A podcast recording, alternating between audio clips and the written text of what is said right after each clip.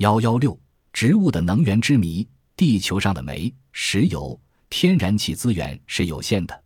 随着能源危机的一天天逼近，人们迫切的希望早日找到能代替煤、石油和天然气的能源植物。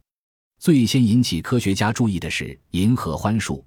银合欢树原产于中美洲，它的枝叶里含石油量很高，有燃烧的木头之称。菲律宾曾引种子一万两千公顷的银河欢树。相当于获得了一百万桶石油的能源。菲律宾北部还有一种汉家树，每年开花结果三次，一棵树每次结果量可达十五千克。人们发现汉家果遇火会迅速剧烈的燃烧。经测定，原来果实内含有百分之十六的纯酒精。这个消息令菲律宾政府很兴奋，准备扩大栽种面积，以期用果实提炼物代替石油。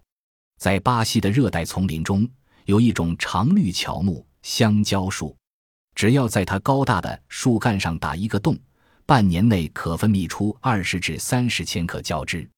这种胶汁的化学特性与柴油十分相似，可以直接将它助人柴油发动机汽车的油箱作为能源。据估计，一百棵香蕉树每年可产胶汁二十五桶。巴西政府已经开始对香蕉树做进一步的研究。生长在我国海南岛的油楠也是一种能产油的树。只要在树干上割砍或钻洞，便会从破口处流出黄色的油状液体来。一棵高十三至十五米、直径在五十厘米左右的油楠树，可年产油三至四千克，其可燃性与柴油相似。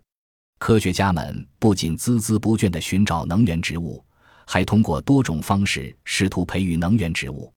日本科学家培育出一种大潮科植物蓝珊瑚，每千克能提炼出相当于三十千卡热量的石油，被尊为石油树。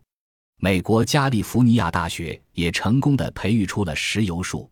石油树的枝叶中含有同原油相似的石油烃，经过脱水和分流，可以得到汽油和航空用油。美国已有三个州种植了石油树，每英亩可年产十桶石油。弗吉尼亚州学者研究培育出一种杂交的白杨树，这树可以密植，砍伐后仍会从树桩上迅速地长出新的枝条，是理想的直接燃烧材料。人们所希望的，真正能在质量、数量和生产速度上替代煤、石油、天然气的能源植物是否存在，能否培育出来，这还是一个谜。